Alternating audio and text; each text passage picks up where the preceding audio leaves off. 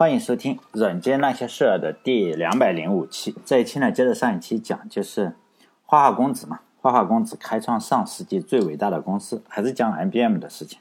就上一期呢，讲的是那个呃，IBM 老老板的那个老沃森的儿子，他有两个儿子哈，这是大儿子，大儿子我们把他叫做小沃森嘛，因为他弟弟出现的机会比较少。上一期呢，又讲到他经过了战争的洗礼，已经变得成熟了嘛。在一九四六年的一月一日，他就回到了 IBM 公司。当时他的父亲已经七十二岁了，他是三十二岁，他爸爸四十岁时候才有了他。他在 IBM 呢，最大的优点就是他是儿子嘛，是老沃森的儿子，其他呢也没有太多的亮点。我们可以想象一下，大家有些人起码是不会太服他的，实际上也没有办法，是吧？呃，普遍还是比较服他的，为什么呢？因为他是他儿子嘛，亲儿子。当时在 IBM 还有一个功高震主的人呢，叫做查尔斯·科克。IBM 当然之所以从一个那样比较弱小的公司，然后整合以后发展到如此强大，肯定要有很多人的帮助嘛。这个科克就是查尔斯·科克呢，是其中的之一，也是最有功劳的人之一吧。大家一致认为。应该是老沃森退休了，应该是让这个查尔斯·科克然后去继续领导 IBM 前进嘛。但我们可以花一一分钟想想，就看历史的时候，我们可能经历不到这种事情。我们可以想一想，如果我们碰到了这种情况，做一下预测嘛。在历史上 有没有老板特别敬佩他手下的一些干将，连自己的亲儿子都不理的？实际上这种人是非常非常少的，在历史上非常少。也许有啊，比如说三皇五帝的时候是有。但后来就没有了，在中国是非常少的。这个呃，或者我不知道啊。目前以我的想法来说，真的是没有见过这种人。比如说明朝吧，因为我经常讲明朝，因为这个明朝那些事儿叫当年明月啊。我我说错了，以前我经常说它叫天涯明月，天涯明月刀，实际上是一个一本古龙的书啊。这个就是口误。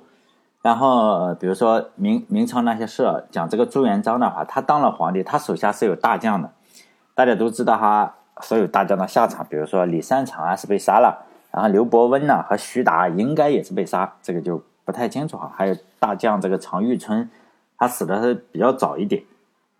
总之嘛，朱皇帝肯定是爱自己的家庭，爱自己的孩子，是远胜于爱自己的兄弟和部下。呃，大家如果有机会的话，可以去看一下我。呃，比如说我们山东好了，山东济南是有一个博物馆的，济南博物馆里就有一个朱元璋的儿子，他是第十个儿子，叫刘什么我忘记了，反正肯定是，哎不不叫朱什么朱什么，是不叫不姓刘哈，朱元璋的不可能姓刘，然后叫叫朱什么我忘忘记了，然后他他是他的儿子炼丹嘛，炼丹然后就吃了丹就死了，就想长生不老，肯定是很很快就死了，死了之后。他的墓，然后被发掘出来，大家看一下，他的墓里面有非常非常多的东西，我们就知道他对自己的孩子可能是第十个儿子还是第十。我经常有时候的话，我因为我比较喜欢历史嘛，我经常去，包括大家也可以去看这个明朝十三陵嘛，明十三陵就北京啊，呃，就是他十三个陵墓，可以看一下。皇上最爱的是什么？就爱自己嘛，首先是爱自己。儿子如果儿子也会碰到了。就是所以杀儿子、杀兄弟都是能做得出的，并不是我们平常人所说的那么爱哈。这个在中国算是常态，但功成名就之时啊，先把自己的兄弟啊处理掉，就看谁先下手比较比较好一点。哎，人性也是相通的嘛，摩托罗拉公司也是，我没有讲过摩托罗拉公司，但摩托罗拉也是这个样子，然后。他的老子，然后传给他儿子，儿 子传给孙子，一代实际上是不如一代的。还有曾经一个名满天下的王安电脑，就是嗯，台湾的台湾人，然后移民到美国，然后做了王安电脑，真的是非常厉害。但是他也是，他儿子实际上就是说，也有一个功高震主的人，大家都认为去传给他，但是王安想想不行，还是自己的儿子最好，然后又传给了自己的儿子，就这样很很不幸或者是很幸运吧。但这这些公司会渐渐的衰落，IBM 老老板也是这个样子，然后他就把自己的儿子，然后就在一九四六年一月一日，然后就招到了自己的公司，然后呢，并且安排他做什么呢？就是要架空那个人嘛，老陈科克，查尔斯科克，也不能说架空啊，就是说你去协助他嘛，科克这样就非常纠结。如果他做的非常非常好的话，他就把小沃森培养的跟自己一样嘛。显然他这个位置就没有用了。他培养的非常好，他就没有用。如果他培养不好，比如说把董事长的儿子、把皇帝、把太子是吧？把太子培养错了，就培养的很烂，他也仍然是有责任嘛。因此，他无论做什么事情，这是个两难的境地。你做的好或者做的不好，都是要走的，还不是说，是吧？这个这个会更，还不是说皇帝的老师，皇帝的老师起码不会当皇帝嘛。但这个是他的，他就把儿子安排给他。但小沃森呢，脾气也不太好，他实际上跟这个科克工作了没几天，然后两个人就 闹闹翻了，然后他就要求他老爸把他这个科克开除掉，老沃森就开除啊，这个说跟这个皇上一样，说杀老臣干什么，他就扔一个树枝嘛，是吧？扔一个树枝，说我是替你把上面的刺都去掉。就这个意思啊，中国这个历史故事，朱元璋说的嘛。这个他老爸就直接把这个科克开除掉，呃，查尔斯科克当年是在 IBM 非常厉害的人，老沃森就同意了，因为自己的亲儿子，他老沃森呢在 IBM 像神一样，就皇帝嘛，神一样的存在，只要他做决定的话，肯定是有宣传部门啊都会为他唱赞歌。他长期以来也是美国薪水最高的 CEO，就是一天是一千美元。但现在也是非常高哈，那是要要想想，那是一九四几年、一九三几年那个样子，一天一千美元，普通人一年赚不到他一天的钱。当老沃森呢就决定把这个科克开除以后，你开除归开除啊，欧洲的业务要交接一下，就跟我们现在差不多。我们辞职的时候不都是要呃这个叫什么，就是交接一下嘛，是吧？交接一下，然后交接一个月。当然了，大部分情况都是这个样子，交接一个月。当然也有例外，比如说我，我上一次离职的时候是殴打老板，就把老板打了一顿，然后就被开除了，马上就走，就没有再给我一个月的机会交接。我本来还想就是能多打几顿哈，打他个三十顿。当然，他们去交接的时候，这两个家伙就去了欧洲。一去，我们可以想象，马上就闹翻了。小沃森呢是带着他的女朋友，上一期我讲了哈，他女朋友特别漂亮，是个模特，他女朋友。带着女朋友，你说你喜欢去玩呢，还是去交接啊？是不是？肯定是旅游嘛。他就在法国南部的时候，他的女朋友好像是说要去见哪个人，但他他是他也去，这个科克就崩溃了，是吧？两个人就打了一架。当时小沃森是三十三岁，科克是四十二岁。我们可以想象，应该三十多的跟四十二的，实际上应该打的差不多哈。最后几天的话，这个打完架之后。小沃森就去花天酒地了嘛，就去带着他女朋友走了。但是科克就比较崩溃，因为他就是气的嘛，就心脏病并发，然后就死在了酒店。但科克这个竞争对手也就这样败下阵来了嘛。回去以后，小沃森的位置是不是稳了呢？当然也不是，因为小沃森还有个弟弟。按照咱们中国的传统，就是说要传皇位的话，叫父死子继，兄终弟及。但是人家是外国，是吧？这个事情不是按中国的规矩。西方呢，对这个传统啊，对血统，中国是最重视血统的。咱们中国特别重视血统，是呃，以我的见识啊，这个世界上没有哪一个呃人对中国的血统重视的这么严重，包括对外戚也会分得特别清，然后对这个兄弟啊分得特别清，这个样子，西方都没有的。比如说，我们英语中有个单词，八月叫 August。可能是 August 的，我英语不好啊，是八月 August。这个单词呢，实际上是纪念一个人，叫奥古斯都。我们可以看到 August 奥古斯都哈，这个人是是为什么纪念他呢？他是凯撒的外甥女的儿子，就凯撒外甥女的儿子。凯撒是有儿子的，他他跟埃及艳后好像是生了个儿子，我忘记叫什么名字了，反正小凯撒吧。但是呢，他就没有把这个位置传给他自己的亲儿子。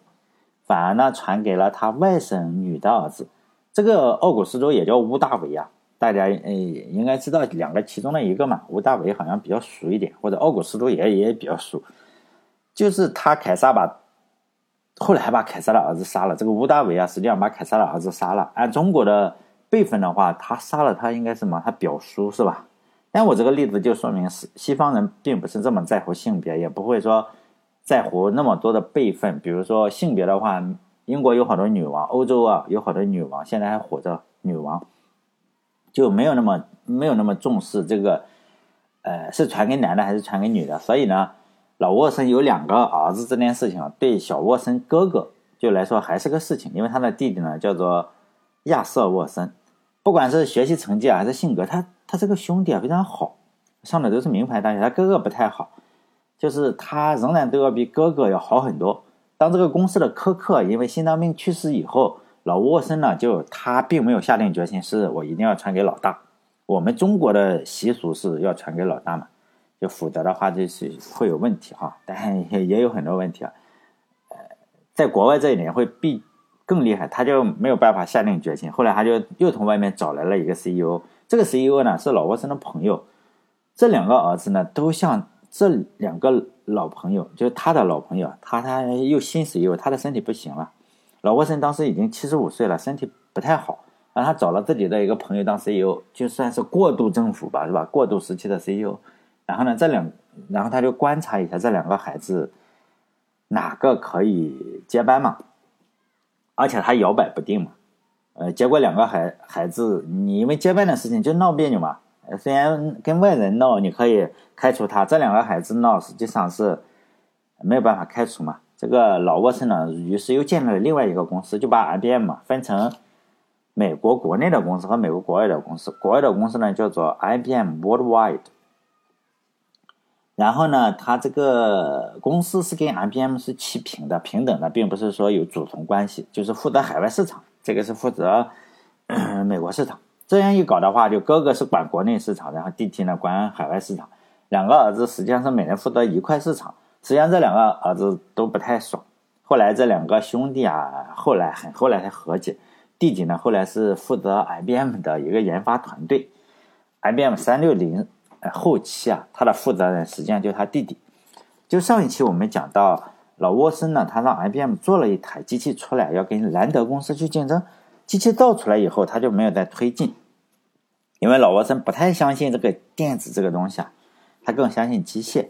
然后小沃森呢，同时也看到了这台机器，就问他老爸：“哎呀，这个机器怎么办？还要做还是不要做？你得说句话是吧？”七十岁、七十多岁的老沃森啊，就觉得还是太贵了。你搞个一百万出来就不做了嘛，不做了。这个小沃森就没有放弃。老沃森不同意的话，这这这这个事情没法搞。小沃森就有办法。他上一期也讲到，他他很有钱嘛，花花公子，他有自己的庄园。他自己的庄园里就新建了一个实验室，然后雇佣了一批人，就接着做。呃，他是他们 IBM 是有一个叫六零三。乘法机，电子乘法机可能是一台机器，网上也有有资料，做出了很大的改进。他就研究出了改进以后啊，就让这批人做了叫六零四六零四电子乘法机，然后这些机器造了三百多台，然后以每个月一千美元价格租出去，还是 IBM 一贯的这个风格啊，租出去。但这次就相对来说比较成功嘛，然后客户也就普遍反映说，哎，这些机器啊，还是比这个。呃，机械的要好用一点，这就更加坚定了小沃森的这个信心。在九五零年的时候，他的实验室就扩大了。呃，他回去以后嘛，够扩大，扩大到四千人了，就是非常非常大。四千人，我们想想，也大公司了啊。他主要研究这个东西，要维持这四千人的队伍，我们要知道是非常困难的。你首先钱的话就比较好，呃，非常非常大的资金。就在这个时候，朝鲜朝鲜战争爆发了。大家知道朝鲜战争嘛？哈，就是朝鲜。发生的战争，参战方有中国，有朝鲜，有美国，有很多联合国部队哈，还土耳其很多国家，美国就也有苏联，苏联实际上已经掺掺和进去了，呃，美国就开始和这个苏联明争暗斗，尤其在空军，他要保证的是苏联的原子弹啊，你不会说哎呀要投到我这个美国本土，这就需要做防空系统。防空系统呢，还需要大量的雷达，还有对这些雷达的信号进行计算。就我上一期讲了嘛，小沃森他二战时期是做什么？就是空军的那些将军们的司机，呃，空中司机啊，他开这个飞机，然后经常送将军嘛去视察，去前线啊。比比如说他送到过呃莫斯科，送哪个将军，这个都都能查到。这就让小沃森呢。呃，你当这个领导们的都将军们的司机的话，你显然就说得上话嘛，是吧？因此，不少将军实际上都坐过小沃森开的飞机。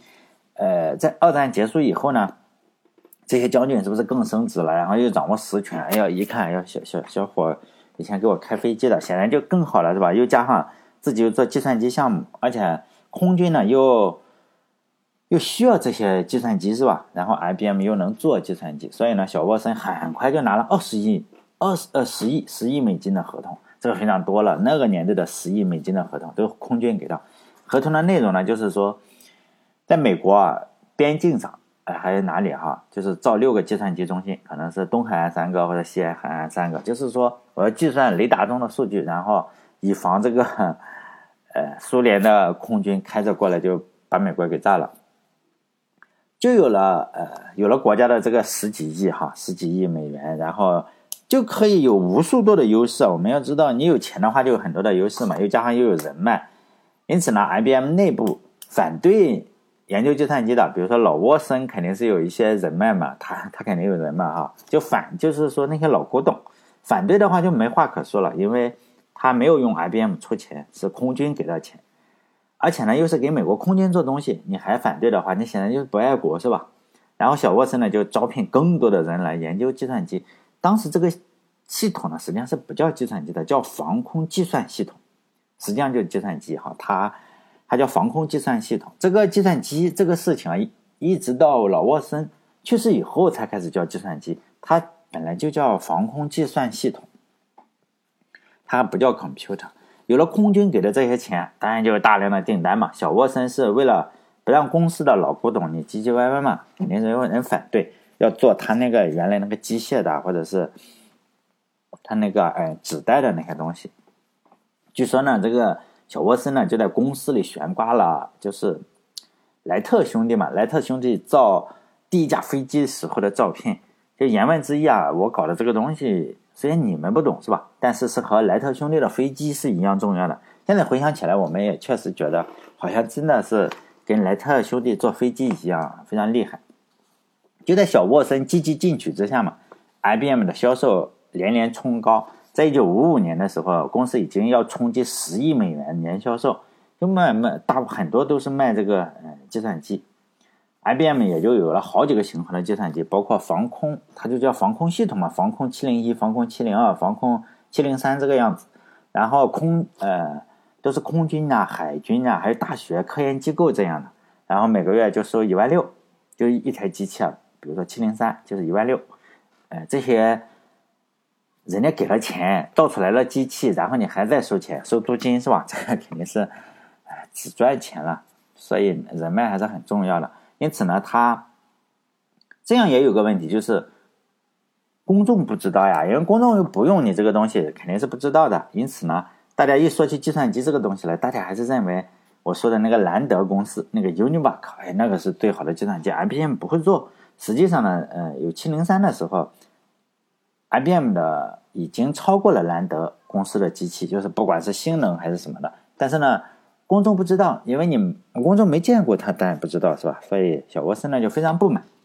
呃，同时呢，呃，我在讲 IBM 第一期就上一期的时候，我们就知道老沃森呐和美国司法部的关系是非常差的，因为他被司法部呃判入狱一年，肯定是心里是不太不太爽。在一九五零年的时候，是杜鲁门是美国总统嘛？虽然我不是美国人，是吧？咱们嗯不能干涉美国的内政，但是我认为杜鲁门当了这八年美国总统，就是从一九四五年到一九五三年，他当了这八年美国总统，我个人认为他做的是比较不好的，非常嗯，我个人认为哈，有人说他做的特别好，他就一九四五年到一九五三年的时候，他实际上是国内也一般，然后国外也搞得一般，然后搞得到处对立，就是没办法，是吧？咱们国外也就不说了，他国内的话，他就死磕 IBM，为什么呢？因为杜鲁门的政府啊，他非常喜欢怼公司，就是大公司和小公司他都怼。就他当政期间呢，会会有一个司法部还是什么的，都都都是那种对人民特别好，对企业特别不好的。比如说他当政期间，ATT、IBM 还有好好多造鞋的，什么鞋业，美国联美国什么鞋业，可能以前是大公司。然后呢，就被司法部搞，然后要分拆，就这个样子。那老沃森呢，本来是年轻时候就被司法部关了一年，就特别生气，是吧？特别来火。这下子你又来搞我，他就和多年以后的比尔盖茨一样嘛。比尔盖茨后来也被搞过哈。当年的老沃森也选择了跟比尔盖茨一样的，就是说呢，我要跟你硬刚嘛。你要搞我，我就搞你，是吧？老沃森就花钱就在报纸上买了巨大的版面，然后呢就打广告嘛。然后首先说 IBM 很好，然后其次就说 司法部是白痴嘛，就类似于这样。这显然就激怒了司法部。但如果你收拾不了 IBM 的话，司法部显然也非常没有面子嘛。他们就运用了反间谍法，反间谍法就是这个司法部有反间谍法，具体不知道是什么哈。他们就试图证明你 IBM 是与外国有这个呃合同。就说呢，跟外国公司啊有有有有点可能是间谍的个样子。这件事情后来又被 IBM 给搞到了，就司法部啊，这个派出了一些反间谍分子，然后呢去查 IBM 跟哪些国家有有这个业务。实际上，IBM 以前的时候是卖给过二战期间，他卖给过德国，反正辗转卖给过德国希特勒机器啊，反正名声也不是特别好，当年名声不是特别好。然后呢，这个司法部又派出了反间谍分子，试图证明你 IBM 肯定是，是吧？狗改不了吃屎啊，或者类似于什么。这件事情后来让 IBM 知道了，知道了，老沃森肯定更生气嘛，就结果就跟这个司法部就势不两立嘛。这件事情我觉得可能在很多国家就觉得不可思议嘛，你你怎么可能一个公司啊，就算你特别厉害，呃，你怎么可能跟一个国家机构来硬刚嘛，是吧？也正是因为如此，就美国政府嘛，我们这里不说嘛，美国政府是一个纸老虎。实际上，IBM 在这一轮硬刚之中，和多年以后的微软也类似。司法部呢，实际上都没有达成自己的想法，就是说呢，输了，三次输了嘛。比如说，他要想分拆微软，想分散 IBM，实际上他什么都没分拆掉。当然，对方肯定也有损失嘛，只是签署了一些法律文件，像微软也签署了法律文件，肯定是。也没有特别妥协，他们还想把微软给拆掉，结果也没有拆掉。IBM 也类似，也没有把 IBM 拆掉，就签了一些协议。和一个私营企业打官司啊，政府竟然不能获胜哈，这也我认为这是美国政府是纸老虎的最好的证明之一，是吧？然后呢，小沃森不这个样，小沃森没有被司法部搞过，是吧？他又跟呃空军啊什么关系都很好。就在他的斡旋之下嘛，司法部后来跟他签署了一份谅解协议，而且呢，小沃森呢，他意识到卡片机业务啊已经到头了，他就答应了，未来十年我肯定是削减这个穿孔卡片机的这个产量。司法部一看，哎，你认怂了是吧？实际上这是一个趋势，小沃森答应了没有用，因为你不答应的话，这个卡片机也没有人用。这个司法部呢，显然这个人没有看到这个趋势，他就觉得你你你只要把卡片机削减了，我就认同。这然后小波森就顺顺水人情嘛，反正十年后卡片机也刮了，他就说嘛，以后我们会逐渐减少，减少多少？减少百分之七十。美国司法部就很高兴是吧？然后呢，就就说那好吧是吧？然后就这样签署了。然后他他儿子又说服了老沃森。当时呢，老沃森也太走太老了，是吧？已经他签署了这个协议两个月之后啊，在一九五六年的时候，老沃森也就带着他的精彩的一生，实际上离开了这个世界，享年八十二岁。但他愿意为自己的儿子扫清道路嘛？不管未来如何，他都非常支持他的儿子。他去世以后啊，他儿子这个小沃森呢，就掌握了 IBM，完全掌握了 IBM。就是说，他弟弟呢，实际上是退让了，就是说，呃。是吧？两个孩子嘛，弟弟退让了，但是后来哥哥还是非常照顾弟弟的。同样是在一九五六年，然后福克斯呢报道了计算机的发展。那时候大家还没看出来，这一年的 IBM 总共交付了一千五百台计算机，平均呢一天交付四点一台啊。IBM 最大的竞争对手就是上两期讲的那个兰德公司，它交付了到五百台，还是差距非常大，差三倍嘛。它每天交交付一点四台，那个交付四点一台。其他的竞争对手呢，就刚刚发现这个市场。当所有人发现这个市场以后，在资本的簇拥之下嘛，大量的竞争对手会杀进来，试图分一杯羹嘛。就我在看外国计算机发展的时候，就经常发现这一条毁三观的信仰，就是国外的计算机发展呢，首先是要有需求，跟中国讲的不一样。咱们中国这边讲的话，哪一项技术要取得突破的话，尤其是我学习的时候，现在我不知道了哈。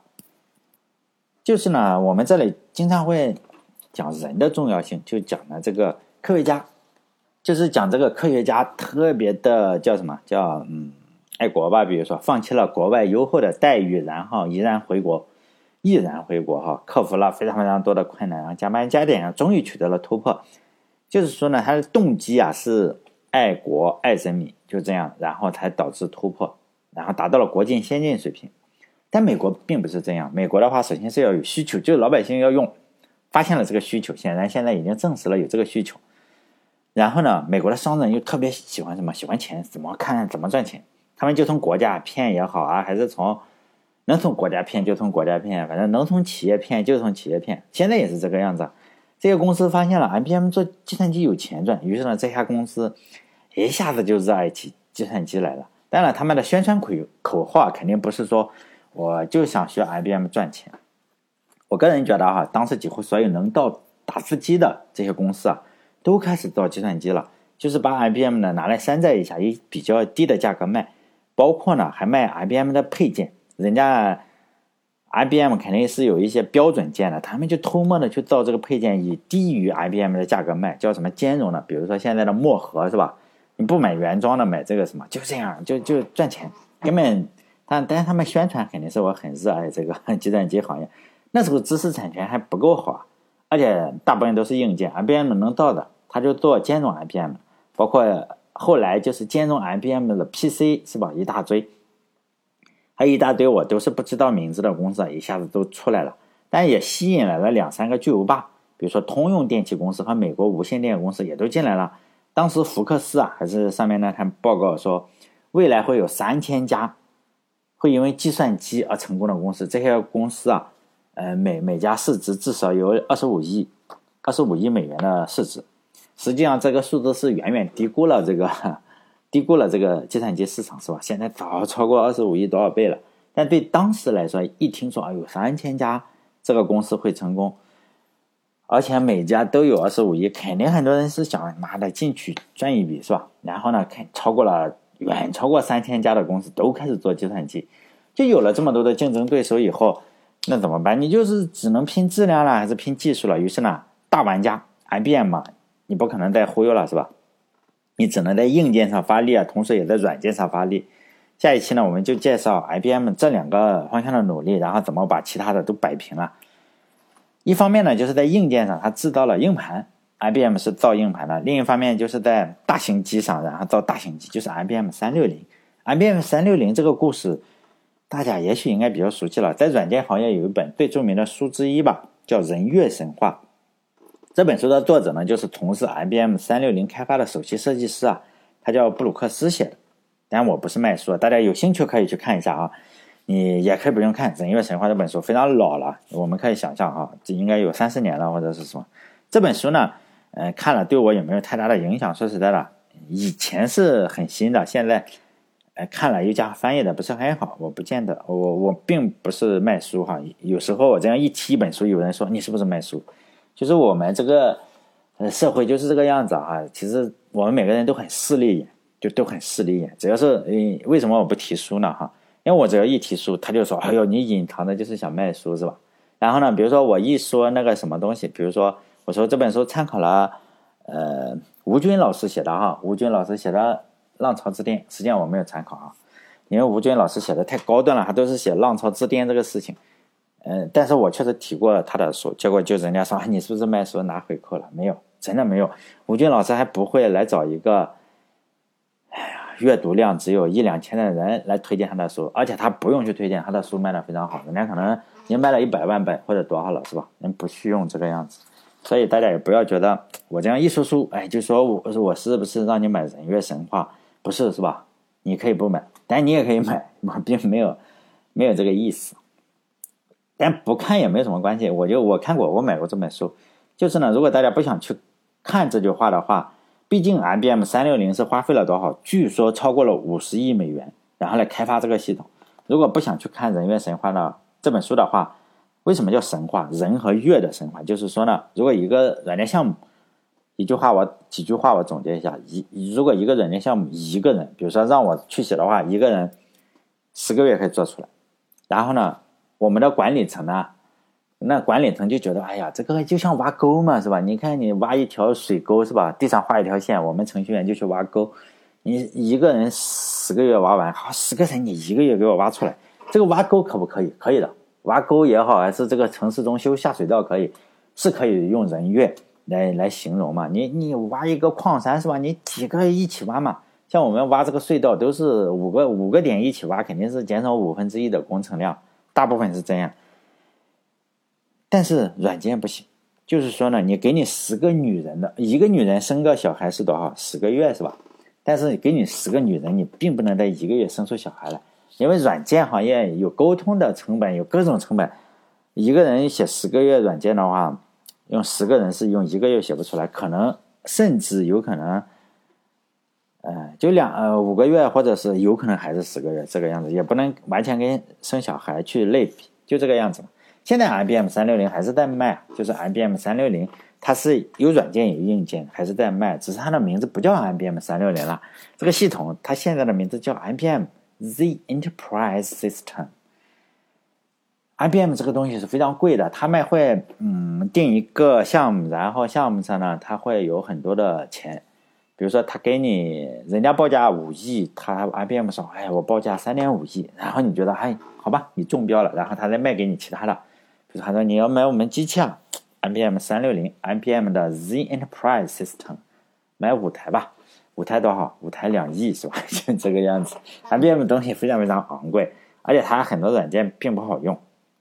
但它卖的客户也都是非常厉害的，它不会卖给互联网创业公司，它卖给都是银行、保险、保险行业，就这种不差钱的，就有钱。你他们是银行里是骗谁的钱？银行里骗老百姓的钱。”嗯，IBM 在骗他们，所以还是比较厉害的，是吧？但下下一期呢，我就讲 IBM 和 IBM 三六零，它如何做硬盘的故事，还有做三六零这个系统，现在仍然在用啊。很多人觉得，哎，包括我仍然是觉得，哎，是不是这个大机已经没有用了？IBM 三六零实际上它经过了层层的，呃，叫什么改进，是吧？实际上人家这这这条线还在，就是 IBM 三六零这条线还在。不停的升级下来，买过 IBM 三六零的，并且没倒闭的呢，IBM 下一回又卖给他的东西，现在可能再卖给他们 IBM Z Enterprise System。好了，这一期就到这里，再见。欢迎大家关注我的微信公众号，呃，叫“软件那些事”，软件那些事啊，六个字哈，因为我发不出最后面“哦字”的那个啊，结果很多人关注错了，问我，哎，里面怎么卖东西啊，或者是没有内容，那个不是我是吧？好了，这一期到这里，再见。